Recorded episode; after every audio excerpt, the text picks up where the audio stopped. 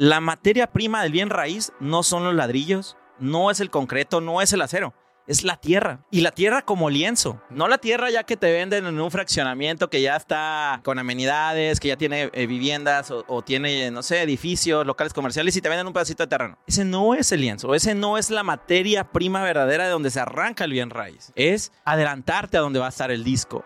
Claro, con todo un análisis de números, Moris. Un análisis de números, viendo también el plan de desarrollo urbano, sabiendo hacia dónde van a ir los proyectos, la infraestructura de la ciudad. Esto no es suerte, esto es un análisis que se hace y es entender los ciclos inmobiliarios. Bienvenidos a Dimes y Billetes, un podcast de finanzas para nosotros los otros. Yo soy Maurice Dieck y juntos aprenderemos de dinero, inversiones y economía. Todo sencillito, con peras y manzanas. Prepárate, que este es el primer día de tu nueva vida financiera. 3, 2, 1. Comenzamos. Bienvenidos a un nuevo episodio de Dimes y Billetes. Señoras y señores, ay, este es de los episodios que le gusta a la gente. Mi buen Juan Carlos. Este es el episodio que le gusta a la gente por varias razones. Número uno, real estate, bienes raíces. ¿A quién no le gustan los bienes raíces? Claramente de inversiones, le gusta a la gente, pero en este episodio le vamos a dar un twist que no hemos hablado antes, que es bienes raíces en zonas turísticas. Así es. Si tú analizas la vocación de nuestro país, las principales industrias, ¿por qué se caracteriza México y cómo lo ven otros países en el mundo? Básicamente te vas a dar cuenta que una de las industrias ganadoras, pues es el turismo. Así es. Pues, ¿Cómo no, Juan Carlos? Con las playas que tenemos. ¿Cómo no? Hazme el favor. Pero obviamente, el público inversionista puede aprovechar estas grandes bendiciones que la naturaleza nos dio de vivir en esta tierra tan bonita. Señoras y señores, el día de hoy vamos a hablar de hacer inversiones en real estate en zonas turísticas, en lugares de alta detonación turística. Y para eso está con nosotros aquí Juan Carlos Zamora, que él es empresario, inversionista en real estate y es fundador de Medos Capital. ¿Cómo estás? Excelente, Morris. La verdad, contento, feliz, entusiasmado de tenerte aquí porque sé que mucha gente te sigue. Y yo sé que la información que vamos a dar el día de hoy le va a volar el cerebro a muchas personas y le va a encantar. Y sobre todo, si la aprovecha, yo sé que va a poder mejorar su vida financiera, que es a lo que te dedicas en este podcast. Eso, chingón. A ver, ¿por dónde empezamos? Eh, vamos, vámonos a empezar por lo básico. ¿Cuáles son las bondades a ver, yo he invertido aquí en Monterrey, me ha ido muy bien en bienes raíces. ¿Cuáles son las bondades de invertir en zonas turísticas frente a cualquier otro foco de detonación inmobiliaria? Mira, Maris, fácil. Primero, dato muy importante y fresco, recién salido. La Organización Mundial de Turismo acaba de nombrar a México el segundo país más visitado del mundo. Segundo. Segundo. ¿Quién es el primero? Francia que ahorita acaba de mm, pasar a la final. es que es muy bonito. sí, sí, sí, pero eh, imagínate eso, somos el segundo país más visitado del mundo. Y una de las cosas más importantes en nuestro PIB es el tema y el sector turismo. Correcto. La otra, ¿dónde hay mayor plusvalía o dónde se genera más ingreso en rentas? ¿En ciudades o en zonas turísticas? ¿Dónde? Pues me gustaría pensar que bajo un modelo claro de corta estancia, sí. puedes rentar más caro. Sí. Y me imagino también, y, estos son puras suposiciones. Lo digo, ya me sé la respuesta, pero estoy tratando de encontrar los porqués. Sí, sí. A ver, a corta estancia puedes tener, un, puedes rentar más caro, puedes tener una mayor utilidad. Número dos, si se lo rentas al público internacional, se los puedes rentar en verdes. Sí, claro. Lo cual se vuelve un, un plus ahí importante. Claro. Me imagino que todo esto juega Sí, y, juega un papel muy importante. Y mira, eh, la Sociedad Hipotecaria Federal sacó un promedio.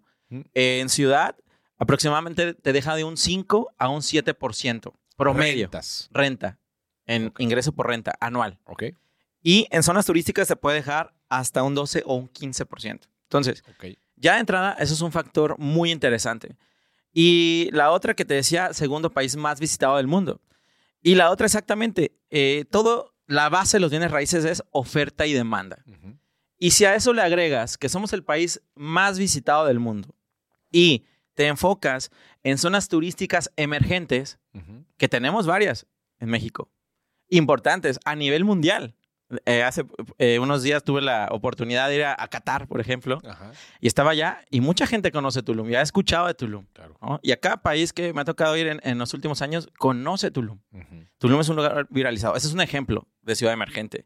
Pero tenemos más. Tenemos eh, Bacalar, es otro. La Paz, Baja California Sur, que también, eso es muy importante. Fí- La Paz Baja La Paz, California Sur, fíjate. Y eso A es ver, muy importante. te, te voy a detener ahí. Sí, Estás hablando de ciudades turísticas emergentes. Emergentes. ¿Qué es una ciudad turística emergente? Mira, una ciudad turística emergente, según el ciclo inmobiliario, hablando del ciclo inmobiliario, que es muy interesante saberlo. Yo creo que si eso lo entienden, se van a volver expertos Importante. en inversiones en, en- en inmuebles. ¿no? Y bueno, y también entender el ciclo económico. Y eso también les va a ayudar a ser mejores inversionistas. E- exactamente. Por ejemplo, ha- hablamos de tres etapas: A, B, B, C y C, D. Ok. ¿no? Como- es como una campana. ¿sí? De A, B es el pico, el más grande pico de la plusvalía. ¿sí? Podemos hablar de la etapa eh, de expansión. Exactamente, del descubrimiento. Descubrimiento. ¿sí? Y después viene la BC, bueno, que, que ya son plusvalías como ciudades ya pues, consolidadas. Que, que expliquemos un poquito esta primera etapa. O sea, esta primera etapa para que se lo logre imaginar la gente. Pues es una, es un micromercado, es una ciudad en donde eh, no hay quizás tanto desarrollo de un segmento de bienes raíces, apenas empiezan a ver los primeros, hay buena demanda, ¿verdad? Entonces prácticamente, como dices, podemos encontrar muy buena plusvalía y se lo rentas a quien quieras y a unos preciazos. Sí, y, mira, te voy a poner un caso real. Caso real. Aquí vamos a hablar de puros casos reales, porque eso es a lo que nos dedicamos. Claro. ¿no? Fíjate. En Tulum. Eh, en donde se está construyendo la- el nuevo aeropuerto internacional de Tulum, que, precisamente ayer me tocó volar por la zona y van muy avanzados. Van avanzados. Sí, ¿Para cuándo? está? 24-7. Según el último dato que nos dieron, es 24, 2024. 2024 Dos- el aeropuerto de Tulum. Internacional de Tulum. Así es. Y, dato interesante, mira, nosotros hicimos un estudio de mercado en los aeropuertos internacionales más cercanos a Tulum, lo que es Mer- internacionales y turísticos, que es Mérida y que es Cancún. Y el de Cancún. Y tienen metros cuadrados, Maurice, desde 5.500 pesos metro cuadrado hasta Ajá. 47 mil pesos al metro cuadrado, alrededor de, del aeropuerto. 5 mil terminado. hasta 47 mil el metro cuadrado. El metro cuadrado. Mira, hoy, eh, eh, caso real, en abril de este año, a, a algunos inversionistas precisamente de Monterrey y de otras partes de la República, incluso de otros países, llegaron a comprarnos el metro hasta en 100 pesos metro cuadrado. 100 pesos. 100 pesos. Todavía no ha empezado oficialmente la construcción ¿De qué? del aeropuerto. Todavía no. Ah, Ent- no había empezado. había esa incertidumbre. ¿Y si lo van a hacer aquí? ¿No lo van a hacer aquí? Porque movieron como dos, tres veces el lugar, ¿no? Claro. Pero ese es nuestro trabajo. A, mí me quedó algo muy claro eh, y, y me reventó la cabeza en una ocasión, como contexto y paréntesis de esto, cuando escuché a Steve Jobs en una conferencia y él, él platicaba un ejemplo de un jugador de hockey que era de los más eh, grandes eh, en la historia eh, del mundo, ¿no? Y una vez le preguntaron a ese jugador de hockey que cuál era la clave de su éxito. Y todos pensaban que iba a decir la velocidad, que iba a decir la fuerza. Y él dijo, la clave en que yo sea el mejor jugador de hockey del mundo es estar donde va a estar el disco. Ok. Y eso me reventó la Saberme- cabeza. Saberme ubicar en el momento y en el lugar adecuado. Eso es invertir en el ciclo AB. Es estar adelantarte donde va a estar el disco. Futuriarle. Exactamente. Y ese, y, y justo lo que estás diciendo son estos mercados inmobiliarios emergentes, ¿verdad? Que quiere, que quiere decir que están en la primera etapa del ciclo eh, inmobiliario, que bueno, para resumir ya el resto, pues es que después se va madurando, hay mucha construcción, ya las rentas no crecen tanto, la plusvalía no crece tanto. Y obviamente lo más atractivo para un inversionista de raíces, como tú lo acabas de decir, es en la, en la primera etapa, el ciclo expansivo. Y, y sí, y, continuando y terminando el ejemplo que te decía, en abril invierten en 100 pesos. Entonces empieza la obra y entonces la gente ya tiene más certidumbre. Ah, sí lo van a hacer, sí va en serio. ¿no? Entonces, pues ya no vale 100 pesos. ¿no? Ya hoy lo están vendiendo hasta en 500, 800 mil pesos metro cuadrado. Hay casos reales de personas que nos compraron en abril y que ya revendieron amigos, familiares, conocidos, le vendieron hasta un 200% más. Te estoy hablando de meses, no de años. Ya, ¿eh? ya después de que se tuvo la certeza del Sí. aeropuerto. Sí, Ya. ellos invirtieron en, en, en macrolotes, invirtieron en hectáreas en la zona. No le hicieron nada, Maurice. Nada. Sí, nada más Y- compraron y vendieron. Y no fue suerte, ¿eh? ni fue apuesta, no, no. Es datos que hicimos un estudio de mercado. Oye, pues es que en Mérida vale esto, en Cancún vale esto. Claro. En el lugar más... no- Ajá. No se tenía la certeza de que ahí iba a ser el aeropuerto. Eh, eh, O sí, sí se tenía la certeza. Ya se tenía la certeza. Ya. Sí se tenía la certeza. Mm, Pues nosotros nos dedicamos a eso, ¿no? Ya sabíamos que estaban trazando, topografiando el lugar. O sea, tenías, eh, en otras, de- para decirlo de otra manera, tenías información algo privilegiada. Ah, va- vamos a decir que sí. No, a ver, a ver, Ajá. porque así funciona el mercado. Sí. O sea, al final de cuentas es, ¿por qué está barato? Porque mayor riesgo, mayor rendimiento, Así básicamente. es. Exacto. Si fuera del conocimiento público, y público me refiero de Juanito que vive en Tijuana y de la persona que está sentada en su oficina en la Ciudad de México, si todos supieran, no estaría ese precio. Así es. Exactamente. Y también hay perfiles de inversionistas. ¿no? Claro. Hay un inversionista que dice, y no le ha sentido eso. Eh, y, y- y se va a la tradicional, que ahorita vamos a llegar allá, no me quiero brincar eh, Claro, eh, esa claro. parte, ¿no? Pero, pero platicábamos hace, hace rato, Maurice, eh, esa es la, la- la parte, eh, la materia prima, es, es lo más puro de los bienes raíces. Y después de 16 años lo he descubierto. Ok. La materia plim- prima del bien raíz no son los ladrillos, no es el concreto, no es el acero, es la tierra, Maurice. Y la tierra como lienzo. No la tierra ya que te venden en un fraccionamiento que ya está eh, con amenidades, que ya tiene eh, viviendas o, o tiene, no sé, edificios, locales comerciales y te venden un pedacito de terreno. No, ese no es el lienzo, ese no es la materia prima verdadera de donde se arranca el bien raíz. Es esta parte que te digo, es eh, adelantarte a donde va a estar el disco.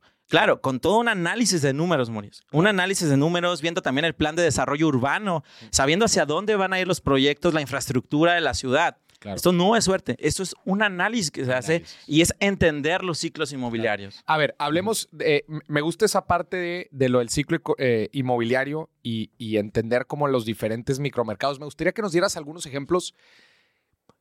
¿Qué zonas turísticas están en pleno desarrollo? Ahorita empezaste a decir algunas, o sea, échate algunas. Sí, bueno, ya Tulum, eh, la mayoría lo sabemos, ¿no? Pero- ¿Tulum está en desarrollo? O sea, ¿en qué, ¿en qué etapa estás encontrando Tulum hoy? Mira, voy a hablar rápido de Tulum porque no me quiero enfrascar ahí, Ajá. porque Sí, también sí, hay claro. otras muy interesantes, claro, claro. ¿no?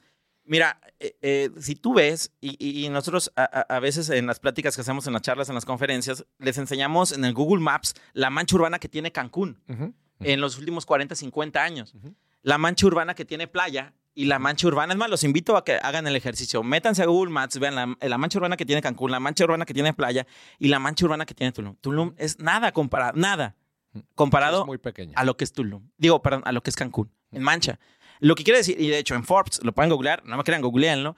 eh, Forbes dice y te proyecta que todavía tiene un crecimiento a la velocidad que hoy tú vas a Tulum y hay construcciones por todos lados. Tiene 10 años todavía de vida. 10 años. Y sí, pues apenas viene el aeropuerto, viene lo del tren Maya, que también va a estar muy interesante y, y que Tulum va a tener ahí también, eh, eh, en, el, en el aeropuerto va a tener una estación. Entonces, apenas viene lo bueno. O sea, tú dices, todavía le queda años en esta etapa de expansión. Yo creo, Forbes dice que 10, yo creo que le quedan 5 todavía muy buenos para que puedas duplicar, triplicar o quintuplicar inver- tu inversión. Eso es lo que quería escuchar. O sea, tú, en tu opinión, cinco años le quedan a Tulum. Yo creo que sí, De 5 De años. carnita pura. Ojo, sí, exactamente, para poder eh, acelerar la parte de duplicación, porque después no quiere decir que no va a tener plusvalía. Sí, sí, claro. Pero ya- Se modera. Se modera, Se exactamente. Ya como una ciudad consolidada, se modera un 5, 7, 8%. A ver, échate otras zonas en donde dices, esta sí, papá, está arrancando. Y, y- y mira, y te, y te lo quiero fundamentar, Ajá. porque vuelvo a, a decirte, esto no es suerte ni es, ah, voy a apostarle, no, ¿no? Mira, ya dijimos que las zonas turísticas generan más, más renta, más, más ingreso, y, pero y- pero también la tierra es donde se multiplica más rápido. Porque aparte somos el segundo país más visitado del mundo, y entonces nosotros dijimos, bueno, ¿cuál es el lugar más visitado del segundo, del segundo país más visitado del mundo? Y es Quintana Roo, ¿sí? Ahora, ¿cuál es el segundo lugar más visitado del segundo O sea, el lugar, más visitado, del mundo? Pues principalmente es Cancún, ¿no? Y toda esa zona. Sí, toda la zona de la Ribera Maya. El segundo lugar más visitado en todo México es. Baja California Sur. Los Cabos. Los Cabos, exactamente. Incluso eh, en la última eh, congreso que tuvimos de inversionistas de, de M2 Capital en La, en la Paso, California Sur, fue el subsecretario de Turismo y dio datos súper interesantes, Maurice, que a mí me volaron la cabeza y a todos los inversionistas que, que- que estaban ahí de, de nuestra comunidad les voló la cabeza. 80%, bueno, eh, Los Cabos, deja incluso más derrama, aunque es más pequeño, más derrama económica que Cancún. Más de rama. Ah, Hay hoteles que te cuestan hasta 400 mil pesos la noche. O sea, deja más billete Los Cabos que Cancún. ¿Sí? En, en hotelería. Y eso a mí me sorprendió Pues está fuerte ese dato. por el tema de Estados Unidos. Sobre todo, Pero en Cancún no hay gringos. sí, pero llega otro poder adquisitivo a los cabos. O Es- sea, es- es- a Cancún llega el gringo amolado y a Los. Cabos llega el gringo de California con lana. de lana. Allí es donde llega, por ejemplo, Gar Cardone. Allí llega con su con su O sea, con su jet y esa- todo ese eh, tipo de cosas. lo que tú dices, es, Ajá. esa es principalmente la diferencia. Llegan diferentes segmentos de, de gente internacional. Sí, llegan empresarios muy Pero, fuertes. pero me vas a decir que Los Cabos está en expansión. Ah, ojo, ahí va. Dato, 80% de las personas que llegan a Los Cabos y... eh, eh, bueno, 80% que llegan a Los Cabos llega a La Paz, Baja California Sur. 80%. O sea, el vuelo. el vuelo. O sea, la persona que llega, pisa Los Cabos, 80% va y visita La Paz. Ok. ¿no? Una de las joyas insignias es, es Balandra y, y es- por eso mucho va. Ahora, no tiene la infraestructura La Paz para recibir a esas personas. Ok. Nosotros acabamos de hacer, te digo, el congreso allá y no había hoteles. Se acabaron las habitaciones. Incluso Airbnb prácticamente está acabado. Ya. ¿no? Incluso hace poquito eh, tuve la oportunidad también de estar eh, en, en una entrevista con eh, el director de operaciones de Airbnb y él mencionaba la importancia hoy.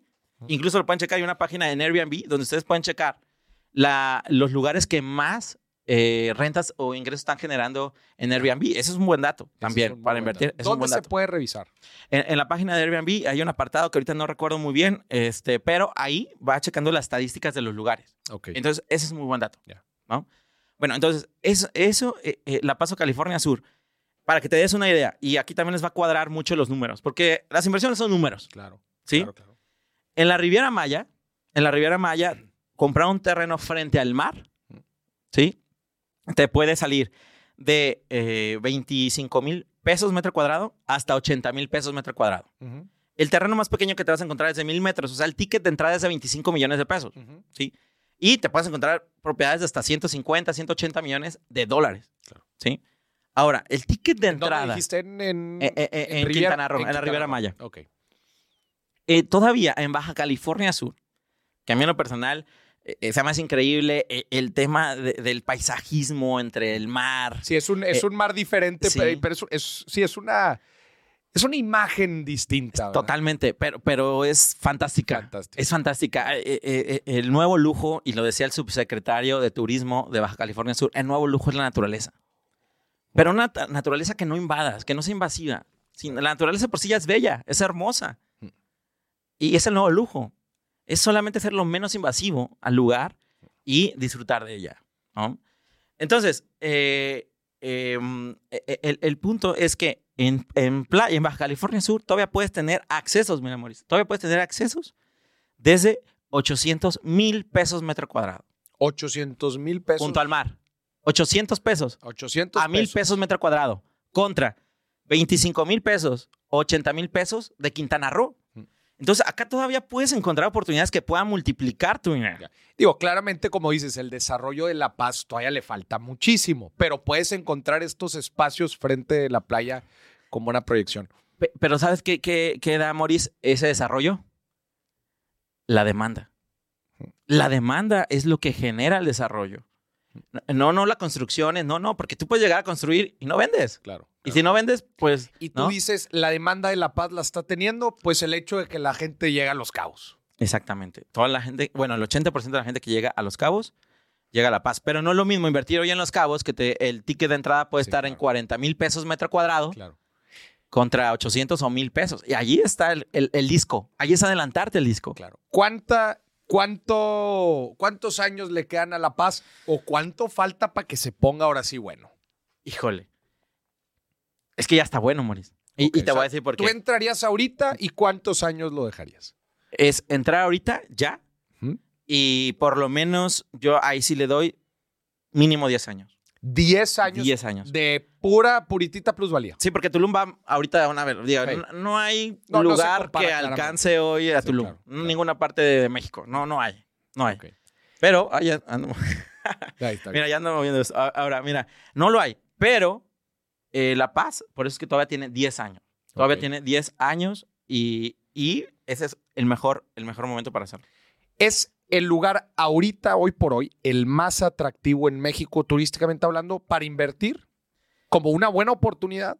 ¿En La Paz, dirías? Yo creo, por tema de precio, o sea, de, Sí, claro. del o ticket de entrada, viendo 100% como un tema de inversión. yo creo que sí. Yo, po- ojo, hablando del tema del ticket de entrada, Ok, que sea un ticket bajo. que es más bajo y que puedes tener terrenos junto al mar. Ok. Que al final del La día... Paz. La Paz. Es- hoy, hoy es La Paz. Porque ni la Riviera Nayarit, ¿eh? Hicimos, y nos- a eso nos dedicamos. Todos los días hacemos estudios de mercado constantemente Claro. porque eso es como la bolsa de valores, ¿sabes? Claro.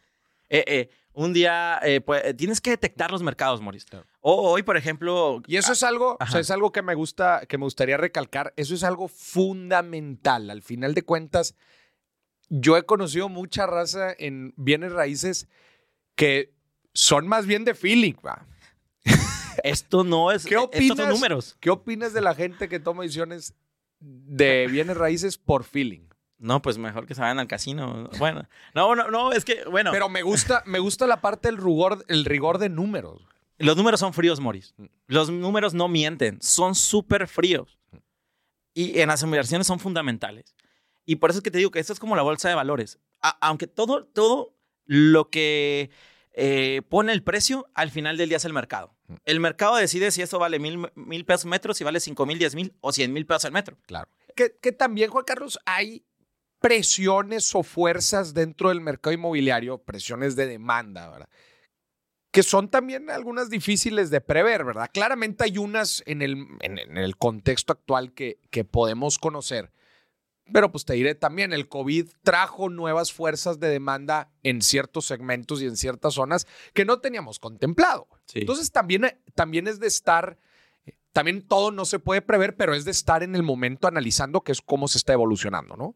Fíjate que, que el COVID, dirían por ahí, le cayó como anillo al dedo a, a Tulum. Sí, claro. Le cayó Y a, como y a otras eh, destinos turísticos. Y, ajá, pero sobre, eh, eh, sobre todo esta parte porque estuvo muy poco tiempo cerrado. Yo creo que era el único lugar en el mundo que estaba abierto. Eso, eso, eso fue súper importante. Porque, ¿qué pasó? Mucha gente que decidió, ¿sabes qué? Si voy a estar encerrado, voy a estar encerrado en, Tulum, en la naturaleza, ¿no?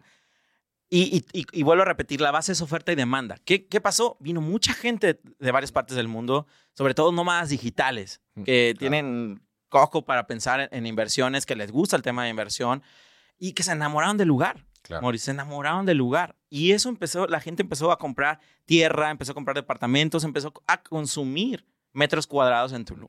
Mm. ¿Y qué pasó con los precios en Tulum? Se dispararon. Mm. Se dispararon. Aunque ya, y, y aquí va otro dato, otra pepita de oro, ¿no? A- a- aquí va otro dato súper interesante, Maurice. Mm. Porque les dije aquí, en, en- en este, en este podcast van a aprender mucho sobre, sobre inversión. Miren, a pesar de que es Tulum, o a pesar de que sea La Paz, ¿no? De estos dos lugares que estamos hablando ahorita, y a ver si ahorita tocamos otros también interesantes. eh, dentro del mismo lugar, Maurice, el ciclo inmobiliario ya está. ¿Qué quiere decir? Ya hay lugares consolidados Mm. dentro de, del lugar. Sí, ya Claro, hay micromercados dentro de la misma ciudad. claro. Exactamente, hay micromercados. Que también los micromercados funcionan diferente para diferentes segmentos. Exactamente. No es lo mismo, digo, poniendo aquí el ejemplo ¿verdad? de Monterrey, no es lo mismo hablar de la carretera nacional que hablar de San Pedro, que hablar de Monterrey, y no es lo mismo también hablar de esas mismas tres zonas, pero de oficinas o de bienes habitacionales o de departamentos. Hay que analizarlo específicamente para cada segmento y cada micromercado. Y es que hay un mundo de oportunidades. Y ahorita eh, nos enfrascamos un poquito en temas de zonas turísticas, pero exactamente, ¿qué nos dejó eh, eh, de, enseñanza, de enseñanza estos últimos dos años? Pues las oficinas fueron las primeras que se vinieron abajo. Claro. Los locales comerciales fueron los primeros que se vinieron abajo. Pero los metros cuadrados de hospitales no sufrieron, ¿no? Los a las metros... bodegas les fue de, de poca más. Exactamente, ¿no? ¿Y, y, y qué crees que pasó hoy, en los últimos años? Tierra que tenga agua, tierra que sea fértil para cultivar, se disparó. Entonces, hay nichos muy interesantes. Porque te das cuenta que con lo que pasó, y, y- y ya estuve viendo por ahí un, documental muy interesante, decía que en todas las guerras, el alimento y la tierra fértil y el agua siempre valen más que el oro, en cualquier guerra. Y ahorita hemos visto la inflación en alimentos, cómo se ha disparado. Claro. Alimentos que han subido hasta un 120%. Claro. El agua, híjole, una botella de agua, ¿cuánto valía hace cinco años? Y hoy en cuánto nos venden una botella de agua, ¿sí? No, y ahora con- tengo los problemas que hemos tenido a nivel nacional eh, en temas del agua. E- exactamente. Entonces, zonas que tengan agua, tierra que tenga agua, es garantía. Tierra que sea fértil es garantía de que el precio va a subir más. Excelente, es- está, está buena la pepita. Oye, y a ver, vamos, eh, vamos para, para ponerle un orden al, al cotorreo. Entonces, dices, La Paz. La, la paz número uno. Aviéntate otro, ot- otras zonas que estén también en esta etapa expansiva, que te sean atractivas. Y también, sinceramente, hablemos de otras que ya crees tú que están ya en una etapa más madura para que la gente tenga un poquito de reserva. Claro, bueno, aunque en la segunda vez no me meto en problemas. O sea, nada, se de me van a se- dejar ir los, de de los eso se asesores trata, inmobiliarios de, esos eso lugares. Se trata, güey, de eso se trata. Bueno, mira, otra muy interesante, te digo, todo lo basamos en números. Nada es suerte, todo es números, números fríos. Ujú. Eh, si tú te vas a las zonas turísticas, el precio, la plusvalía de, de donde va arrancando es lo más cercano al mar, Ujú. es lo más caro. Ujú. O es lo que va a ir subiendo más de plusvalía. Conforme te vayas alejando del, del mar, pues va bajando. Ahora, nosotros hicimos un estudio en toda la Riviera Maya y eh, lo que te decía, el- los precios más altos fueron de hasta 80 mil pesos metro cuadrado y el más bajo 25 mil pesos metro cuadrado. ¿Y, ¿Y cuál es la tendencia? ¿Qué fue primero? Cancún, ¿sí? Eh, en los últimos 40, 50 años. Luego, en los últimos 20, 25 años, eh, empezó Playa del Carmen. Playa del Carmen. Y en los últimos ¿Qué 5... también? Bueno, eso. Que, que- que Playa no lo mencioné, ¿eh? Ahorita vamos a ver en dónde Claro. me lo Ah, pones en el ciclo, sí, güey. sí. Exactamente. Entonces, mira, Ah, y en los últimos cinco, Tulum. Tulum. Pero ve la tendencia, va bajando. ¿Sí? Va, va bajando. O, o sea, va bajando el territorio. Ah, ya, es Cancún, eh, eh, geográficamente playa, hablando. Sí, geográficamente hablando. Hay- hay- todos pensarían y muchos piensan, bueno, lo que sigue es Majagual. Pero Majagual tiene un tema eh, eh, que la tierra no se presta tanto para el tema de desarrollo, ¿sí? No se presta tanto por los humedales que tiene, etcétera, etcétera. Y por la distancia de la infraestructura que todavía tiene. Pero hay un lugar que yo le he llamado la última joya de la corona de la Riviera Maya, Ajá. del Mar Caribe mexicano. La Ah, última, Moris. Y por. Bueno, ahorita. me Porque, porque por yo dije, bueno, oye, es que para cualquier mexicano, pues no es tan fácil tener 25 millones o 80 millones de pesos para comprarte un mil metros Claro, frente al mar, claro. ¿no? Pero pues, todos tenemos el sueño de, de tener nuestro terreno frente al mar Caribe, Claro. ¿no? Entonces dije, bueno, ¿cuál es la solución? Hicimos todo un análisis y la última joya de la Riviera Maya no es 80 mil pesos metro cuadrado, ni 50 mil, ni 25 mil pesos metro cuadrado. Ujú. Arrancamos desde 2.500 pesos metro cuadrado. O estamos, estamos hablando de un mil por ciento abajo. Entonces, y aparte, ¿qué crees? Tiene mayor infraestructura. Para mí tiene mucho más eh, o, mm, playas más bonitas porque no tiene sargazo, todo esto que fue también un tema. Tiene islas vírgenes enfrente, es propiedad privada. Tiene, tiene, eh, eh, ahorita está impulsando mucho esa ciudad el tema del desarrollo turístico eh, con el plan de desarrollo urbano que acaban de sacar, etcétera. Y aparte tiene un aeropuerto internacional, Moris. Tiene vuelos a, a- a- a Miami, acaba de haber un vuelo a Miami directo. Eh, tiene vuelos directos a Ciudad de México, Guadalajara, a, ot- a otros lugares. ¿Y ¿Qué ciudad es? ¿Y qué crees? Y también va a tener una estación del Tren Maya. El Tren Maya. ¿Qué es? Chet- Chetum- no, Chetumal. Chetumal. Chetumal. sí. Chetumal. Acabamos de vender. Eh, hicimos un proyecto de 25 hectáreas. Nos arrebataron los terrenos frente al mar, Moris. Porque nadie tenía la posibilidad de comprar. Sí tiene, sí tiene aeropuerto internacional. Tiene aeropuerto internacional, Moris. Y muy poca gente sabe eso. Es adelantarte al disco. A eso nos dedicamos. Chetumal. O sea, pondrías. O sea, sí lo pondrías como joyita. Totalmente. ¿A cuántos años? Ya. O, bueno, eh, eh, Ah, eh, igual que en el mira. ejercicio de la paz. Sí, ¿A 10 o- años? Mira, eh, dicen el mejor momento para invertir, por ejemplo, en Cancún fue hace 40 años. Para Playa fue hace 20 años. Para Tulum todavía alcan- alcanza y es, es buena inversión en micronichos Ujú. de Tulum. Ya no en todo Tulum, eso es un hecho. Pero Chetumal es hoy. Es, es hoy. Sí, pero hoy a Ah, Igual yo le he hecho por lo menos 10 años. por lo menos 10 años. Pero ahí va a ocurrir algo muy interesante, Moris. Es A que ver. no, no, no sé por qué no lo habían descubierto, pero es que tiene un aeropuerto internacional. Ajá. No es como Tulum que batalló varios años que no tenía aeropuerto y ahora va a tener una estación del Tren Maya. Es la capital de Quintana Roo. Este, está llegando mucha gente de, un tema de turismo diferente. Ya sabes, eh, la Riviera Maya es más fiestas, más esto. Pero Chetumal es el único que tiene eh, malecón. Un malecón hermoso. Ujú. Y me atrevo a decir, hoy conozco to- prácticamente todos los malecones de, de México y me atrevo a decir que es de los más bonitos que tiene México en malecón El malecón de Chetumal. en Malecón de Chetumal. Aparte, fíjate que tiene también incentivos fiscales que sacó por ser frontera.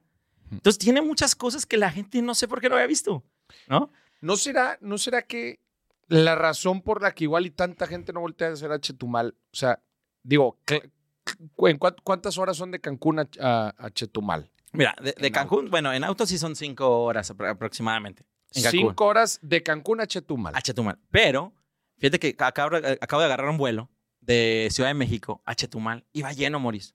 Lleno. Total. Y dije, wow. ¿Sí? Entonces, eso es muy interesante. ¿Sí? Eh, si vas a ir a Chetumal, a- aparte tienes ahí a una hora Bacalar. O sea, tienes dos lugares muy interesantes. Tienes islas que puedes cruzar. Es que en- yo he escuchado Ajá. más sobre Bacalar Sí. Chetumal. Estoy de acuerdo, pero, pero ponle atención a donde nadie está hablando, Exacto. claramente. A- a- a- Pero no será también que hay, o sea, lo que siento yo en esa parte es que se han mencionado muchos nombres. Todos Sí. están hablando de cuál es el siguiente Tulum. sí. Claramente, vaya. Sí. Todos quieren saber dónde está el disco. La cosa es que han salido tantos nombres. Esta es la primera vez que escucho Chetumal. Lo quiero mencionar. Es la primera vez que escucho que, que alguien se le, se le hace eh, que, Chetumal va a ser el siguiente Tulum. Pero creo que no se te hace que es eso mismo de que han salido tantas corcholatas hoy, como el tema de los presidentes, de los candidatos a la presidencia. Han salido tantas corcholatas que dices, es que igual y que haya tantos te está diciendo algo. Te está diciendo que igual y no está tan, ¿no? Tan concentrado. Mira, no sé ¿Por qué se concentraría en Chetumal y no se, es- se, se haría un poco más eh, dividido entre, inclusive el mismo Mérida, entre Bacalar, entre, ¿qué está más cerca? ¿Qué sigue de Tul- Tulum? Hay, hay también Eh, como un, eh, de, de Una- Tulum. eh, una laguna, ¿no? Por ahí cerquita también. Sí, pero ya todo eso es la zona protegida de Siancán. Ah, es la, Es la zona. biosfera protegida de Siancán, Siancán, entonces ahí no puede hacer nada. Ya, no Teóricamente no, no puede hacer nada, ¿no? Entonces, eh, lo que sigue es Bacalar, pero ¿sabes qué? Bacalar, y, y vuelvo a los números, porque es la base, es la base. Y todo el día hablamos de, de números, eh, a- a- ahí con todo el equipo hablamos de números. Bacalar ya tienes metros de 5 mil hasta 20 mil pesos frente a la laguna. Aparte la laguna es muy pequeña. ¿sí? Y ya no, ya es un mercado BC. Ya es un mercado BC. ¿Tú, tú dirías que Bacalar ya es... Sí, ¿Maduro? porque, porque es que, ¿sabes qué? Bacalar no tiene mucha No laguna. da para tanto. No da para tanto porque es muy poca la laguna. Ya. ¿Sí? Y, y- y el tema de- del PDU, del Plan de Desarrollo Urbano, no te deja hacer mucho, no tiene mucha densidad. Y está bien, está bien eso, porque también hay que cuidar, ¿no? Todas esas bellezas que tenemos. Y está bien. Pero Chetumal tiene muchísimo más kilómetros de mar. Y hermosos, Moris. eh, eh, y tiene islas, cuatro o cinco islas impresionantes, en las cuales de verdad es una experiencia que, que cruza. Nosotros allí llegamos, cruzamos en jet ski a la isla, es una isla paradisiaca, no hay nadie y nunca se va a poder hacer nada porque hay una ley. Ahora ya no puedes tú ni comprar islas ni nada de esto, ¿no? Ya las últimas creo que fue Cozumel, Isla Mujer y todo eso. Entonces, y aparte hay zonas arqueológicas impresionantes y, y la infraestructura que tiene, Mauricio. O sea, es un lugar hoy totalmente A. Ya. Esa, hoy si quieres algo, quieres el sueño de tener una playa, tu pedazo de playa frente al mar Caribe, es ahí, Mauricio. Es ahí. En Chetumal. Sí, por, el, eh, por el, el ticket de entrada. Es bajísimo.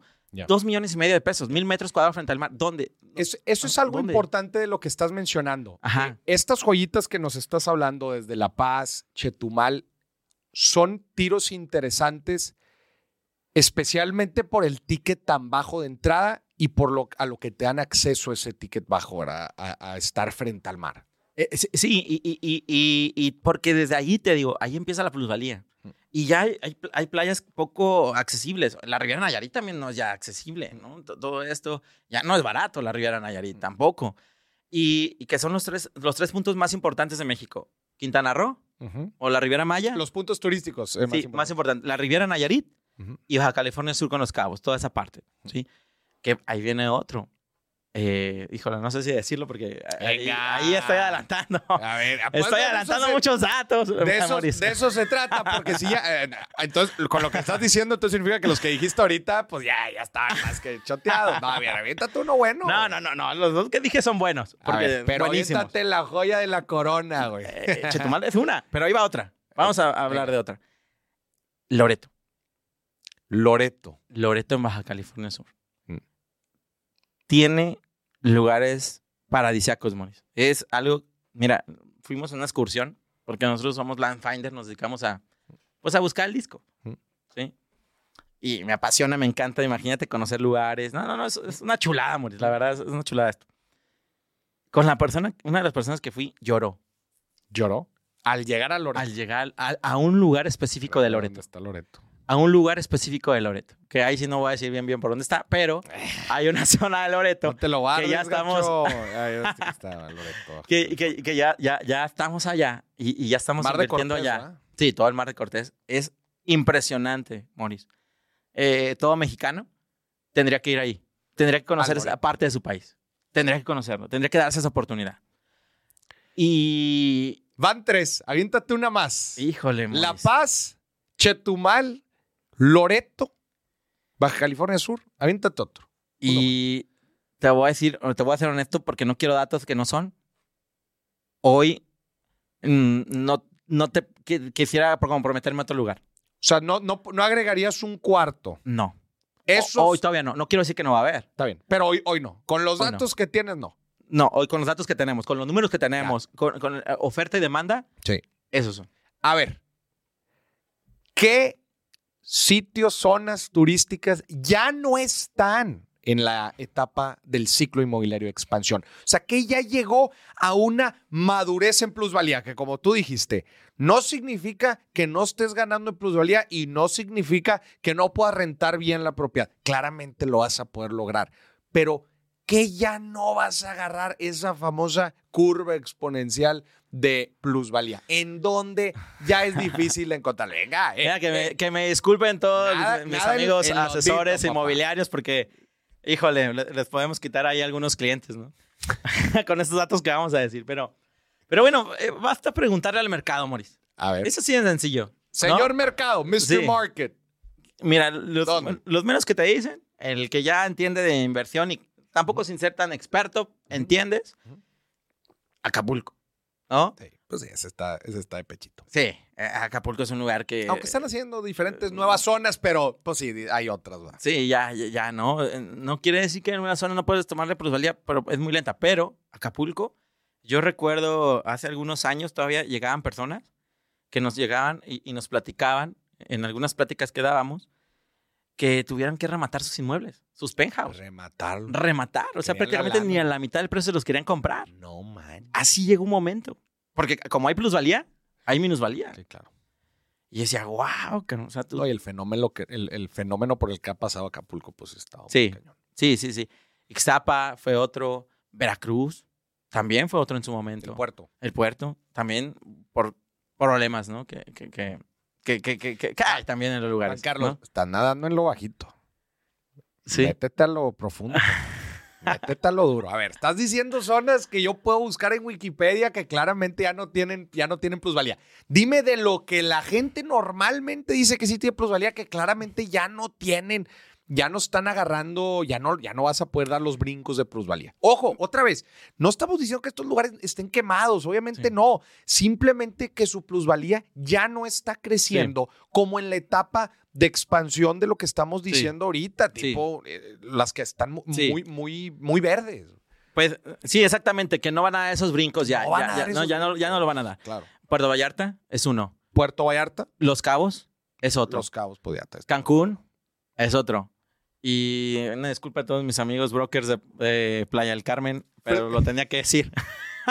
Playa del Carmen. Playa del pero, Carmen. pero a ver, Ajá. a que- me da gusto que lo menciones, Sí. porque ahí te va. ujú. ¿Cuánto tiempo pasó de que Playa del Carmen estaba en un ciclo expansivo a un ciclo maduro? ¿Cuánto tiempo pasó? Híjole. Y, Ajá. y la siguiente pregunta, ¿y por qué pasó? E- Es muy interesante y, y- Y vamos a los principios y fundamentos. Y lo voy a repetir mucho porque esto no, no es ciencia cuántica ni, ni, ni nada, ¿no? O sea, Pero sí análisis. pero sí análisis. Y que entiendas muy bien los fundamentos de bienes raíces. ¿no? Correcto. Oferta y demanda. Mira, eh, hay tres mercados diferentes. ¿sí? Cancún vive es, una, es un turismo diferente al de playa y Tulum es un turismo diferente al de playa. Son diferentes. Ujú. Hoy, Por lo menos eran diferentes. o eran diferentes, ¿no? Pero hoy, a donde llega el, el que tiene mayor poder adquisitivo, el que trae lana, ujú. ¿sí? Y el que trae el mindset de, de- de- de invertir, de buscar oportunidades, verdaderas oportunidades, no llega a Cancún, No. no llega a playa. Llega a playa, Chaco Torreo a la quinta, ¿no? Pero a invertir, llegan a Tulum. ¿Y qué pasó? Bajó la demanda. Hay torres de departamentos. ¿Cuál, cuál, cuál era el punto de invertir en Playa del Carmen? Departamentos. Ujú. Sí, era departamentos. Hoy, eh, no, no voy a nombrar la, la desarrolladora, pero hay una desarrolladora que tiene parados varias torres. Porque se le cayó La la, venta. de- la de- sí, la demanda, se cayó. O sea, parados te refieres a que ni siquiera las ha terminado de construir. No las han terminado. No puede ser. Y porque la, la- la- la y, y también mucho tuve que ver el, el- el tema así, pandemia y todo esto, pero al final del día bajó la no, pero demanda. Ya desde antes. ya Sí, desde antes. ya venía, ya venía. Ya venía. Ya venía, ya venía. Pero hoy, Tulum, tierra, se disparó. Se disparó. Entonces, eh, es eso. Es, es, es ese tipo. Es el tipo de mercado que atrajo eh, a, es- a- a- a eso. Eh, Es que es, es magia. Eh, Es, y, y hoy, hoy te voy a decir algo, Maurice, algo muy interesante. Redes sociales. ¿Qué te digo a ti? Tú eres un experto de esto. ¿Cuánto dinero invierte Tulum, la Secretaría de Turismo de Tulum a nivel internacional para patrocinar Tulum? Es nada, prácticamente, nada, prácticamente. Entonces, ¿qué pasó? Redes sociales, se, viral- se viralizó. Reels, eh, TikTok, Instagram. Claro, viralizó. Vas, vas a las fiestas y es puro Instagramer. ¿Sí? Y, y- y artistas, eh, TikTokers, eh, influencers, eh, deportistas, subían imágenes, videos de- del lugar. Y eso llamaba a más gente y, y fue, fue, un- fue una plusvalía viralizada. A mí lo, lo que pasó en Playa del Carmen me tiene un poquito. eh, ay, güey. Asustado. Sí. Porque a mi parecer fue demasiado rápido el, el- el shift Ok. hacia Tulum. Creo que también hubo un tema de inseguridad ahí metido, Sí. que creo que tenemos que hablar de ese Sí, tema sí, porque eh, creo que es una- un factor que, que sí impacta mucho Sí. estas zonas. Eh, y resulta que de la noche a la mañana, eh, noche a la mañana relativo, ¿va? pero en un- cuestión de, un- de unos años, Playa del Carmen dejó de ser el sitio atractivo y cambió a Tulum. ¿Qué dice que Tulum no pueda pasar eso en un periodo también corto de tiempo? Sí. Mm, Mira, hay tres cosas y lo voy a poner como contexto también para, para, para dar la respuesta. Este año tuve la oportunidad eh, de conocer Dubai y de conocer Doha, ¿no? Y los dos, eh, estudiando el tema, ¿por qué crecieron tanto? Petrodólares. Sí, pero, pero le apostaban a tres cosas. Tres cosas le apostaron también. Infraestructura, educación y seguridad. Los dos. Cuando inviertes en infraestructura, seguridad y educación, va- estás destinado a, a crecer. Más gente viene. Sí. Más gente, más. Hoy una de las ventajas que tiene eh, el sur es que le está metiendo mucho billete. En infraestructura. Ojo, aeropuerto, ¿no? Nuevo. Y el Tren Maya. Al final del día. Y es algo que se está haciendo. ¿eh? Me consta, acabo de volar ayer por la zona pa- para ver avances, porque te digo, también nos dedicamos a eso, para ver realmente si lo están haciendo. ¿Sí está impactante o no lo están haciendo. ¿Sí está impactante el Tren? Claro. O sea, va a mover muy cañón ahí la zona. Mucha lana. Sí. Mucha Y, y, va a mover gente. y- exacto. Y van a venir todavía muchísimo más turistas, Mauricio. Claro. Muchísimo más. Es- lo bueno apenas empieza. Lo mejor está por venir. Claro, en algunas zonas. Pero a ver, dijiste nada más infraestructura. Infraestructura. Eh, ahí, ahí, a la otra ya voy. ¿no? El tema de seguridad, digo, pues es que eh, desgraciadamente. Está bien delicado el tema de seguridad en esa zona. Sí, yo, yo creo que hay muchas zonas y, y- y hay que aprender de los errores. Y yo creo que sí lo están tomando ya en serio. ¿Qué le pasó a Acapulco? ¿Qué le pasó a Ixtapa? ¿Qué le pasó a Veracruz A ver, corrígeme si me con la equivoco. seguridad? Ajá. ¿Playa del Carmen se vino abajo a partir del asesinato en el BPM o no? Pegó muchísimo. Pegó muchísimo. Era Muchísimo. un festival Pegó de muchísimo. música para contexto para la gente. El Sí. BPM es uno de los festivales más cañones de música electrónica que se hacía en Playa del Carmen y creo que en Portugal. Y ya matan a unas personas en el Blue Parrot y desde ahí se viene el declive. Pero, pero, pero fíjate que yo creo que ya eh, entendieron un poco ya mm, las autoridades y, sin meterme a temas políticos, porque no, no me gusta meterme a esos temas. Me gusta hablar eh, eh, de lo bonito de México, pero sin eh, dejar de eso de lado. Ahora, eh, fíjate que ahorita que llegó todo el tema del ejército, la Guardia Nacional y todo, porque pues prácticamente los ves por todos lados por el tema de la construcción que están haciendo. El tren Maya, eh, el aeropuerto trabaja 24/7 el ejército. ¿Mejoró? Y, y mejoró muchísimo la seguridad, Mauricio. Muchísimo, porque hay- hay- hay muchos elementos, ¿sí? Y también ya hay muchos empresarios que, que- que, pues al final del día ya están ahí y, y cuidan también esa parte. Incluso, fíjate que ahorita que hablabas del VPM, en enero vino un, un evento importantísimo a México. Bueno, para esa zona hablando de turismo. ¿Cuál? ¿El Day Zero? Tomorrowland, Ah, Tomorrowland puso un, un- un escenario donde en el Sabna va. En Tulum. ¿sí? Y, ahorita en enero va a ser. La primera vez. Digo, en- Sí, lo- lo- lo- los precios de la renta están triplicándose, cuadriplicándose, quintuplicándose. en enero ya se hacía el Day Zero, ¿verdad? Que era Sí. todo un mes de festival en Tulum. Sí. Pero vi ahora que el Tomorrowland ya puso su escenario. Exacto. Va a estar cabrón. Va a venir gente de todo el mundo. Sí. Va a ser una locura eso. Eh, le va a pasar como a la Ciudad de México cuando llega- viene la Fórmula 1, en que fui, es impresionante. Los, los hoteles se lo suben 10, 15, 20 veces el, el precio normal, ¿no? Y, y acá es lo mismo, la, la renta está subiendo y la derrama económica que va a dejar eso. Y sobre todo, el que va, se va a enamorar del lugar y va a invertir, ¿no? Juan Carlos, tú dices, hablas mucho del análisis previo que haces de los fundamentos y me gustaría que la gente tomara ese mismo tipo de análisis, que analizara los números, porque como bien lo dijiste, las inversiones son números. Así es, así es, Maurice. Me gustaría que nos dijeras qué analizas Ajá. para encontrar estas joyas, para que la gente en cualquier micromercado y cualquier segmento que esté analizando pueda medir así como tú mides. Platícanos, ¿qué mides? Claro, híjole, pues les voy a dar unas partes del Santo Grial, ¿no? Venga. Híjole. Pues para eso vinimos, ¿no? ¿O no viniste nada más a contorrear? es más, deja, tomo un traguito de agua porque para decirlo con mayor fuerza. 90% de las personas que van y buscan comprar un inmueble, ¿dónde buscan hoy? Incluso que ya más, ya que el 95%. Van a internet, ¿no? Van a internet. Los precios del mercado hoy no te tienes que ir a salir y buscar no, espectaculares lonas o marcar las agencias, no. Ahí está, Ahí en está, en internet. internet. 95% de la gente, ahí están. Ahí, ahí están los precios del mercado. Y no es tan complicado, ¿no? Es, es algo de lo que nosotros hacemos y, y- y enseñamos ah, también allá en nuestra comunidad de inversionistas. Es, y vuelvo a la base, ¿sí? Una vez que tú ya sabes los precios del mercado como la bolsa, Maurice, pues tienes que buscar tendencias, ¿sí? Ya tienes los precios del mercado. Ya sabes dónde es más caro, dónde es más barato, dónde, dónde está intermedio. Y una vez que tienes esa, esa tabla de números, ves oportunidades, empiezas a ver oportunidades en los números. ¿sí? Y eh, después ya tú decides en qué etapa invertir. ¿no? Y, y aquí hablamos de la cadena de valor y la quiero tomar, Ajá. eh, eh, porque creo que aquí va a ser importante.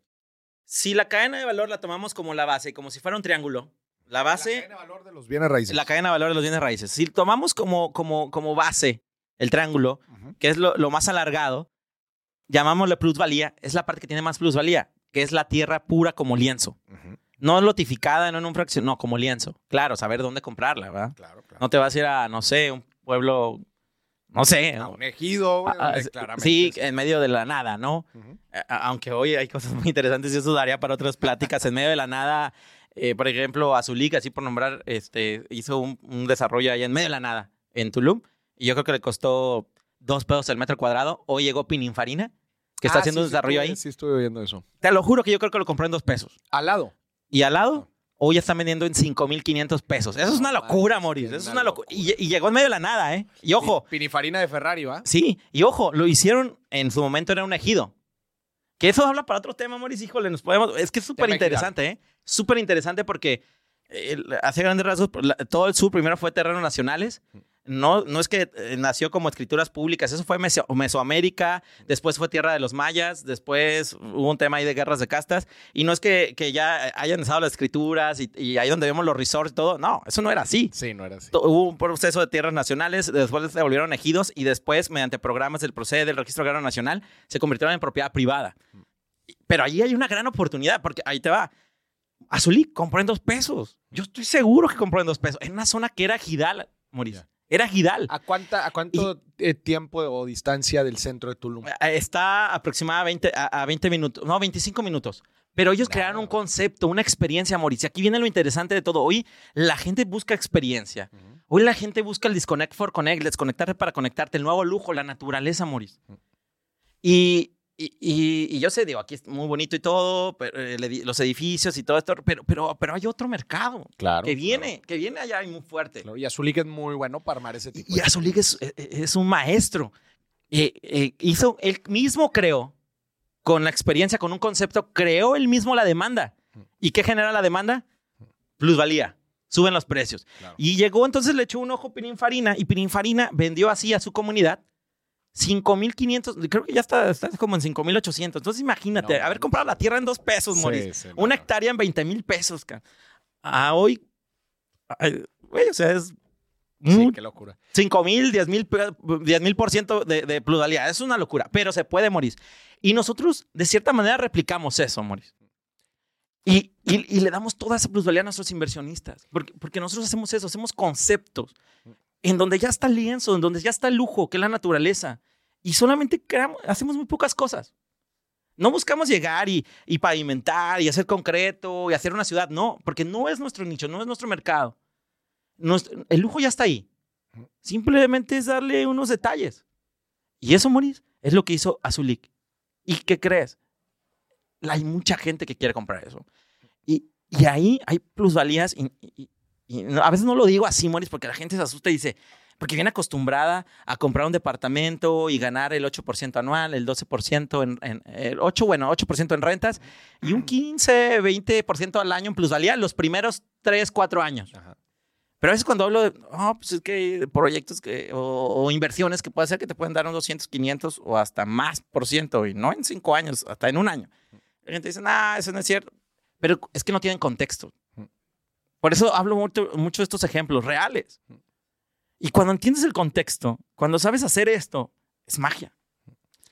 Es, es, magia, es magia pura desde la materia prima que es la tierra. Pero a ver, ahorita, ahorita nos estabas platicando como el proceso de análisis. Ahí nos, ah, nos, dijiste, los precios, analizas los precios. Pero no nada más analizando los precios puedes tomar una decisión así de este tipo. ¿Qué otras cosas analizas? Bueno, una vez que ya analizas y, tienes todos estos precios, ahora analizas la demanda. ¿Sí? ¿Cómo analizas la demanda? Por ejemplo, eh, nos basamos mucho eh, también en, por ejemplo, plataformas como Airbnb. Ok. Tú sabes. ¿Cómo se están moviendo esas zonas? Exacto. ¿Cuáles están subiendo? Ok. Sí. Eh, ¿Cuáles van subiendo para ir la demanda? Porque al final del día, si llega gente, llega más gente, va a generar más demanda. Te está diciendo algo. Si hay fuerte demanda, te está diciendo algo. Te está diciendo algo. Otra tiene que ver con los el, PDU, que es el Plan de Desarrollo Urbano de la Ciudad. Ya cuando medio detectamos un lugar, vamos a decir, bueno, ¿qué inversión va a hacer la ciudad? ¿Qué planes tiene? ¿Qué infraestructura tiene? ¿Y hacia qué punto de la ciudad va la infraestructura? Correcto. ¿Sí? Ese es un buen dato. Y luego hacemos una prueba piloto. Ok. ¿No? Decimos, bueno, y aquí viene lo importante y tú lo sabes perfectamente. El tema de la comunidad. A ver, comunidad. Tenemos esta oportunidad de inversión en esta ciudad, en este punto. La proyección con los números que tenemos, enseñamos números, es esta y la inversión es desde aquí. ¿A quién le interesaría? Ok. Si vemos que hay demanda. Hacer un escauteo. ¿ah? Y que hay interés, ahí es. Ahí es. Y eso es un poquito del proceso que hacemos. Pero, pero, pero también eh, eh, es que nosotros empezamos desde abajo, desde la base. Desde el lienzo. En la, cadena de valor que estabas diciendo. En la cadena. Exacto. La parte de las inversiones que ustedes hacen son en terrenos en el lienzo blanco, ¿no? En, en, el lienzo blanco, e, e, en, el lujo de la naturaleza, mm. pero analizada ojo, analizada. Y después viene toda la cadena de valor. Eh, en la primera etapa, nosotros, eh, como te decía, invertimos en grandes cantidades de tierra, 100, 200, 500, más hectáreas. Hectáreas. Y entonces eh, le vendemos a inversionistas desde una hectárea, a- hay inversionistas que nos han comprado hasta 150, 200 hectáreas. Y la otra parte de la cadena de valor es la lotificación, que es lo que digo, no es lo mismo vender el pastel que venderlo en rebanadas. Correcto. ¿Dónde está la ganancia? ¿Vender el pastel o vender las rebanadas? ¿no? Claro. Eh, eh, exactamente, la rebanada. Entonces, cuando ya viene la, la- vendes la, reman- la rebanada, pues ya le puedes ganar un 100, 150%. ¿Sí? Por lo menos. Bueno, claro, desde la, desde la base. Y en la base, bueno, pues en la Ustedes, base. ustedes se encargan en esa parte de urbanizar y todo eso. O sea, me gustaría ahorita que nos platicaras Sí. a detalle qué es lo que ustedes hacen para que, para que la gente pueda entrar un poco en contexto y ver, ver qué, qué opciones tiene también. Sí. Eh, bueno, y, y después de eso, de, de la parte de la notificación, viene la otra parte eh, de la cadena de valor, que es la, la- la construcción. Ya. Tú por cada millón que inviertes a, a la construcción, por cada 100 mil pesos, un millón, 10, mil, 10 millones, te da un 20-30%. Ujú. Lo que es lo que te da la construcción. 20-30%. Ojo, ya hablamos de la base. La base te puede dar 200. La base, como terrenos en bruto, Terrenos en bruto. te puede dar, este, no sé, 200, 300%. Y luego viene la notificación que te puede dar eh, 80, 100, 150%. Y luego viene la construcción, los ladrillos, el concreto te puede dar, cuando tú lo construyes a cuando lo vendes, te puede dar un 20, 30%. El ladrillo, el concreto. Y después, en la última parte de la cadena, Moris, viene el tema de la renta. La renta, que ya es la última La, parte. la- la última cadena parte. La última parte de la cadena, que ya es donde te da un 5, 6, 7, o- por- 8% si, si, si, en, en ciudad. Mm. En ciudad, eh, llámese México, Guadalajara, cosas así. Y en zonas turísticas, mm, eh, mejor, ¿no? Te puede dar un 12, te puede dar un 15. ¿no? Y, y- y entonces, cuando entiendes esta parte de la cadena, porque aquí hay otra cosa también bien importante, Maurice, y tú lo, conoces- lo sabes, es el cash flow y ganancias de capital. Correcto. Y, y yo les digo, a ver, eh, eh, en las charlas que nos ha tocado, yo les digo, a ver, a ver, ¿qué quieres ahorita? Que tu dinero, que tu millón de pesos se multiplique en 10 años, mételo a rentas. Ojo, y ahorita te voy a decir contexto, ¿eh? No, que yo, no, yo estoy diciendo que no sea bueno meterlo a rentas, Ujú. pero hay momentos. Claro. Si nada más tienes un millón de pesos eh, eh, o, o 100 mil pesos y los quieres meter a un tema de, bueno, eh, cuando tienes poco dinero y lo metes a un crowdfunding es válido, ¿no? Pero, por ejemplo, si tienes un millón de pesos y lo quieres meter a rentas, vas a tardar 10 años, Moris, en multiplicar tu dinero. Pero espérate, ¿cuánto vale tu dinero en 10 años? Ya se lo acumula la inflación, o sea, ahí no estás generando sea, riqueza. El, el crecimiento va a ser- el, el crecimiento también de la ganancia de capital va a ser pequeño. Exacto, no estás generando riqueza. No, no estás duplicando, triplicando tu dinero. Cuando te vas a la base, Moris, claro, sabiéndolo hacer. Y qué es lo que nosotros les ayudamos a nuestros inversionistas y es lo que les ponemos en charola de plata las oportunidades, que es a lo que nos dedicamos. Nosotros buscamos el disco y se los ponemos a ellos. Se lo- aquí está, mira el disco. Y entonces sucede la magia. Plusvalías del 100, 150, 200% tiempo récord, incluso en meses. El ejemplo que te di del aeropuerto de Tulum. Ese es, un- ese es un ejemplo que ustedes gestionaron. Nosotros gestionamos El, de, el, de, el del aeropuerto de Eh, Tulum. En el aeropuerto, de Tulum. en el aeropuerto de Tulum nosotros compramos varias eh, pues, cantidades grandes de, de hectáreas. Cuando nos dimos cuenta, reaccionamos. Ya. Y ya tuvieron el éxito, o sea, ya lo, ya lo vendieron. Ya, ya, ya. Bueno, nos estamos quedando también con reserva nosotros. Claro. Pero te decía, en abril unas personas compraron en 100 pesos y hoy hay personas que están vendiendo en 500, 800 mil pesos metro cuadrado, Moris. Hoy. Pero espérate, todavía no está terminado el aeropuerto. Y en el estudio de mercado que hicimos, eh, aeropuertos como Mérida y Cancún tenían desde 5 mil hasta 47 mil pesos el metro cuadrado, Moris. Claro.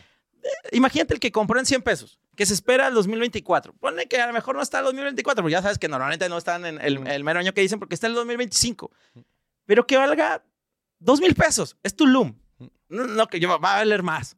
Pero a algo bajo. 2 mil pesos. Y en otros lados ya vale eh, 5 mil o, hasta Mm. 47. Vale que valga 2 mil. Una plusvalía del 2 mil.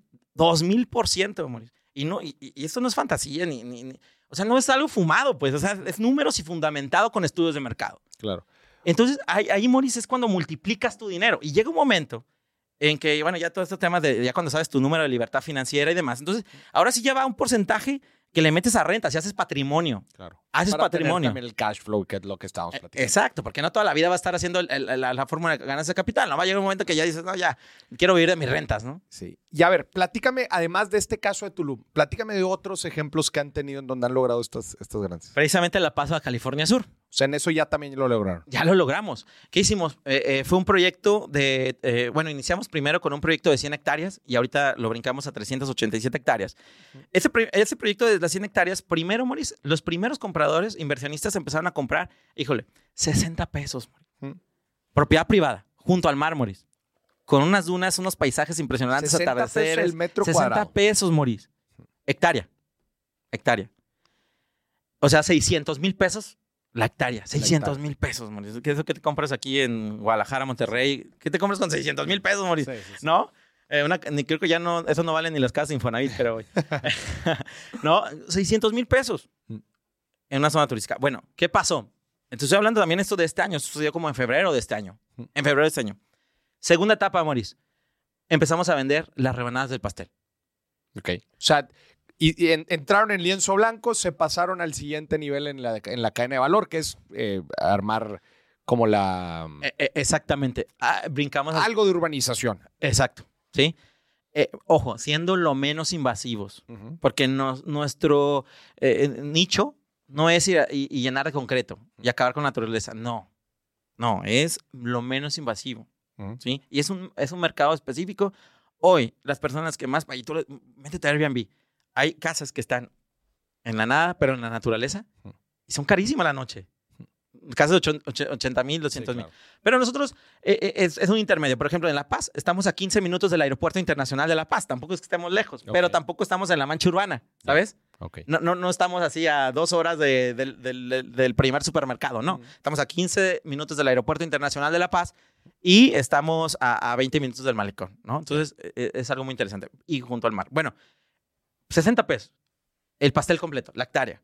¿sí? Después brincamos a, a las rebanadas, que es la lotificación. Ujú. Primer rebanada, Maurice. En el estudio de mercado en La Paz que hicimos, eh, a- a- aproximadamente hay terrenos desde 4.500 pesos metro cuadrado junto al mar hasta aproximadamente 8.500 pesos Ok. metro frente al mar. Acá ya, primer paso, 60 pesos. 60 pesos. Segundo paso, 480 pesos. Metro. Échale. ¿Cuántas rebanadas salían de ahí? Sí, claro. Ahí ya tú triplicaste tu número. Y, ojo, ya ahorita que le... Ah, porque es que también esto es muy interesante. Y esta es otra pepita, Mauricio. ver. Híjole, la verdad estamos dando muchas papitas. Muchas pepitas. ¿no? pues, Es como- de- como de eso ya- se ya. trata, de eso es el programa. Yo, A creo que, bueno, está- estamos de buenas, Mm. ¿no? Venga. estamos de buenas aquí porque andamos contigo, ¿no? Claro, claro. A Entonces, mira, esto es súper interesante, Maurice. Eh, perdón, el- es que mira, la energía hace que me mueva esto, ¿no? Fíjate, si entienden esto, Maurice, de verdad pueden ganar mu- mucha lana. Y, y no quiero sonar a, a consejo, este, ¿no? pero, pero qui- quiero sonar a, a- a- a- a que haga, hagas lo que poca gente sabe hacer. A ver, venga. Me costó 16 años. Eh, tuve la oportunidad de empezar como agente inmobiliario, platicábamos hace rato. Después eh, construí casas de... Tú de- empezaste de- tu carrera como agente. como inmobiliario. agente inmobiliario, Mauricio. Ujú. Y después empecé eh, y vendía casas Infonavit, ¿eh? de esos de 300 mil pesos, de 250 mil pesos había todavía en aquel tiempo, man. Mm. hace 16 años. Después de ahí empecé el flipping, después empecé a construir vivienda, yo construía ya las casas de interés social, después media residencial. también te le entrabas a la construcción. Ajá, luego me tocó remates bancarios, remates judiciales, luego me entré al tema de préstamos con garantía hipotecaria, y luego abrimos un fondo de inversión, luego abrimos la Universidad de Bienes Raíces y luego empezamos al tema de desarrollo inmobiliario vertical, luego horizontal, hasta que encontramos la mejor inversión en la tierra, que es la tierra. La tierra como tal. ¿no? Entonces, eso que les voy a decir me llevó 16 años entenderlo. A ver. Después de haber pasado casi por todos los, lo- los mercados inmobiliarios, todos los, los nichos inmobiliarios. Cuando tú le metes una construcción arriba. Se dispara el precio de la tierra. Una, Maurice. Ujú. Una. Una calle, un, Un- cualquier cosa de infraestructura. Ajá. Un- sobre todo un- una propiedad donde tú puedas llegar, quedarte o la puedas rentar. Que ahí es donde vino la otra magia que es lo que te platicaba, ¿no? Mira, ahora que le construimos, eh, nosotros construimos también de manera tradicional en zonas turísticas, pero nosotros, nosotros dijimos, el tiempo es dinero, Maurice, tú sabes. Hoy sabes cuál es el tema, y aquí algo muy interesante para todos mis amigos inversionistas, desarrolladores inmobiliarios y demás, y no me van a dejar mentir, cada vez es más difícil encontrar personas que quieran meterse a la obra, Maurice. Claro, claro, claro. Hoy la gente ya quiere ganar dinero desde el celular. ¿no? Las nuevas generaciones, Sí. ¿no? Ya no quieren meterse a la... fr- y Ah. porque es una friega, es una Claro. chinga que te metes allí en, en el sol, ¿no? Ya, ya cada vez son menos personas que se quieren meter a la obra. Cada vez se cuesta más caro, y cada vez batallas mucho por muchas cosas. Entonces nos dijimos, ¿cómo hacemos para reducir esto? Bueno, después de un año, Morris, de estar haciendo pruebas y pruebas y pruebas, yo creo que hicimos como 10 pruebas. eh, la primera casa prefabricada que logramos hacer fue en 72 horas. Ah, es lo del tema de Sí. casas prefabricadas. Sí, 72 horas. O sea, casas que prácticamente ya se, están, se arman, ya están listas. Llegan, se arman con Ya. tecnología domótica y demás. 72 horas. La primera prueba. ¿Y dónde la Bueno, ponen? la, la primera prueba, la verdad, la, la hicimos en, en Tulum y, y- y, este, todavía no estaba terminada. Pasó un huracán y ahí, y ahí quedó. Pero todavía no estaba terminada, ¿no?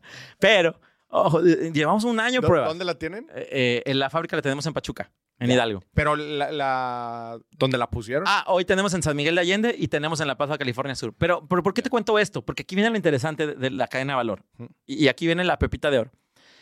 Entonces nosotros dijimos, bueno, no es lo mismo tener una propiedad en seis meses que tarda la construcción, porque tienes que meter tiempo, dinero, bla, bla, bla, bla, bla, a algo que no en 72. La primera prueba que hicimos fue en 72 horas. Segunda prueba, 24 horas, Morris. Última prueba. Mi socio, que a lo mejor me, me está, me está viendo allí, mi socio Dani, nacido, por cierto, en, en Tulum, este, logró hacerlo en dos horas. Poner una casa en dos horas. En dos horas. Una casa prefabricada. Prefabricada. En dos horas, Morris. Tienes un producto que puedes meter a Airbnb y que le puedes sacar renta. Que eso naturalmente ya le genera plusvalía. esa- esa- Y ahí viene la magia. Mm. Cuando tú le... eh, eh, fíjate, le metimos Pero- cuatro casas. Ajá. Cuatro casas, Morris. El precio se disparó a mil pesos El metro el cuadrado. metro cuadrado. Mm. Porque llegamos y en un día, bueno, en lo que transportábamos casas, bueno, en cada casa fueron cuatro, 24 horas, Ya. ¿no? En un, en un día, Morris, la percepción. Y, y- y lejos de la percepción, cuando llegas ahí te enamoras, Morris. Mil pesos, empezó en 60, Sí, brincó claro. 400. Es- Brin- brincaste toda la cadena de valor en, en tiempo récord. En tiempo récord. Ahí te va. Hay un tema eh, que, eh, que me llega a la mente y lo quiero compartir contigo a ver qué opinas. En Estados Unidos hubo un caso muy famoso de un de algo que sucedió en Dallas por una zona que se intentó desarrollar, más bien forzar un desarrollo. ¿A qué me refiero con forzar un desarrollo? Una zona que, cla- que claramente, güey, nadie demandaba, nadie iba a llegar a vivir ahí, güey, nadie iba a poner una casa, nadie iba a hacer absolutamente nada en esa zona. Pero se transaccionó como locos, güey. Ok.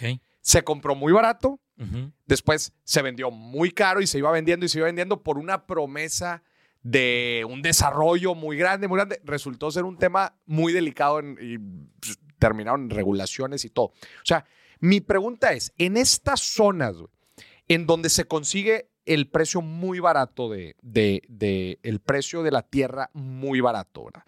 Y hay ciertas cosas que lo detonan. Claramente ese es su truco, ¿verdad? Ustedes consiguen Claro. estas zonas en donde tengan una buena detonación.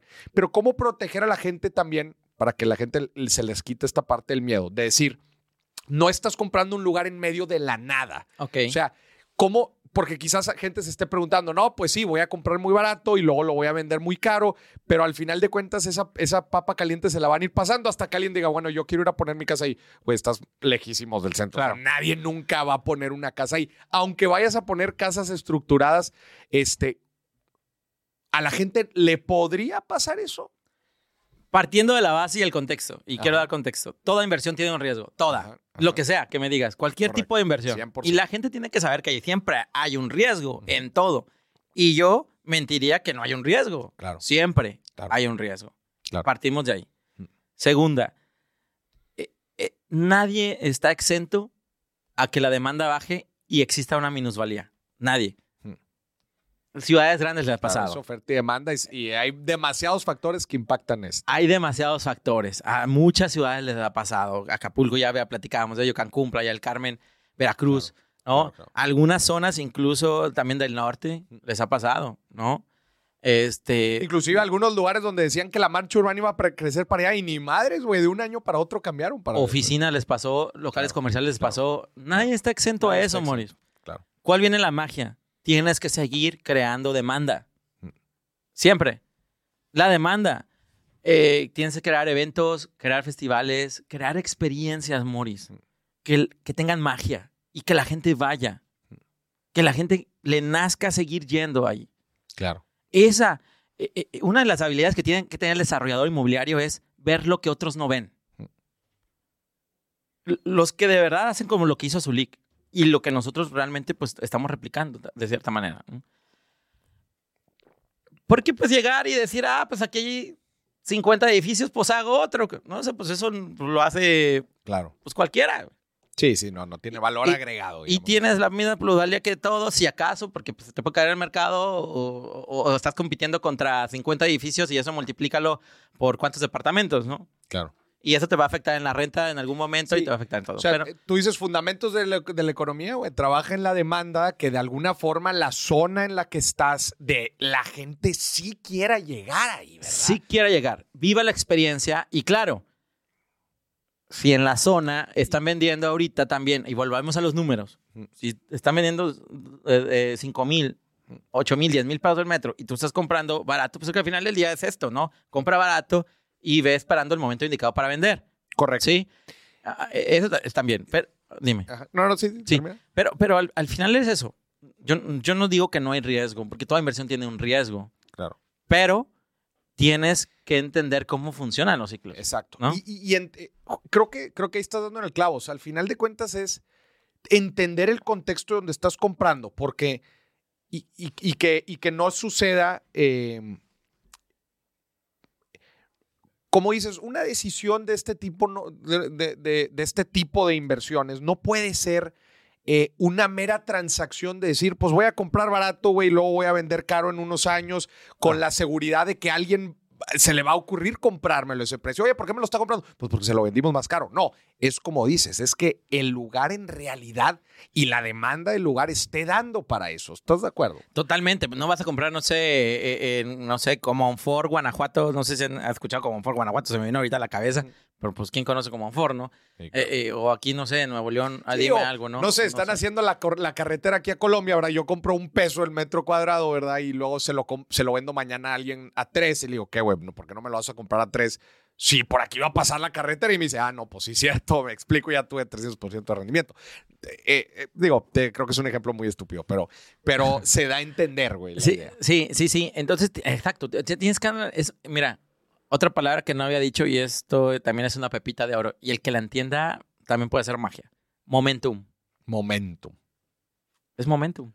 Momentum también de la, del desarrollo inmobiliario de las zonas, de los de, micromercados. de- de la zona y, y- y también ver quién está llegando, Mm. ¿sí?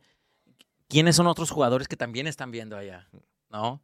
Este, Exacto, tener, oye, los diferentes desarrolladores, güey, lo que Sí. dijiste del plan, del plan de desarrollo urbano se me hace clave también, güey, oye, para dónde van a poner los hospitales, dónde van a poner las escuelas, dónde van a poner los aeropuertos, exacto. todos esos son claves buenísimos que al final de cuentas impactan el ciclo inmobiliario de un micromercado. Exacto. Y llegas a donde está el disco. Exacto. Juan Carlos, qué gusto tenerte aquí en el programa. Platícanos dónde te puede encontrar la gente, dónde puede ver más información tuya sobre M2 Capital y si hay inversionistas ahí interesados, dónde pueden ver más información. Bueno, primero en, mis redes sociales personales, ahí todos los días subo historias de, de- de la vida real, de los negocios reales. Nosotros, bueno, yo personalmente desayuno, como, ceno, bienes raíces y ahí voy subiendo el proceso de los desarrollos y demás y las zonas que vamos descubriendo. Entonces me pueden seguir ahí en Instagram, Facebook, YouTube y demás como Juan Carlos Zamora. Chingón. Y- Sabores con Z. Con Z, Zamora, así es. Y eh, M2 Capital también es, es la- es el corporativo, es, es la empresa. Eh, también no- nos, pueden buscar en redes sociales. eh, y ya ustedes van a ver ahí que tenemos más marcas, Canag. eh, bueno, tenemos muchísimo más marcas de todos los desarrollos que tenemos. Ah, de los desarrolladores que ya están ahorita activos y que la gente puede invertir en ellos. Que, que, que por lo que estuve viendo también, como dices, no solamente tienen inversiones en tierra, sino también ya inclusive desarrollos, o sea, de toda la cadena de valor. Sí, ¿no? Ya, ya tenemos desarrollos que hicieron toda la cadena de valor, que desde que era lienzo, la lotificación, la construcción Lotificación, y, y que están dejando rentas. Y, y te digo, esto nos dará para otro tema, pero la- eh, como cuando haces toda la cadena de valor, puedes tener rentas hasta de un 25 o 35%, que es lo que en, en- en algunos proyectos lo tenemos. Ya. Y, y más proyectos que estamos haciendo. Ahorita ya estamos abriendo un fondo en Estados Unidos de inversión también. Órale, Eh, ya estamos llegando a República Dominicana. Ya estamos en el tema Órale, de, de tokenización de inmuebles. Ok. Eh, lo Oye, mejor está por muy- venir. muy- muy hay muchas Muy cosas. activos, güey. Muchas felicidades. Sí. Van a empezar entonces el año con todo, güey. Con todo, con todo, Maurice. Eso, Eh, eh, es, yo creo que es un tema fundamental. Hoy pienso que México tiene que ser presumido en todo el mundo. Hoy Claro. México es uno de los más importantes para invertir en el mundo, Maurice. Claro. En el mundo. Y eso es precisamente el proyecto que tenemos. eh, eh, ofrecer inversión segura en un país hoy eh, sólido, pienso, por, a como se ve en otros países, Claro. el panorama de otros países. Y México hoy está invirtiendo en muy buena eh, infraestructura, Istmo de Tehuantepec, refinerías, Tren Maya, aeropuertos. eh, Inclusive platicábamos en un, en un podcast hace poquito la inversión extranjera directa que está llegando. Deja tú de inmobiliaria.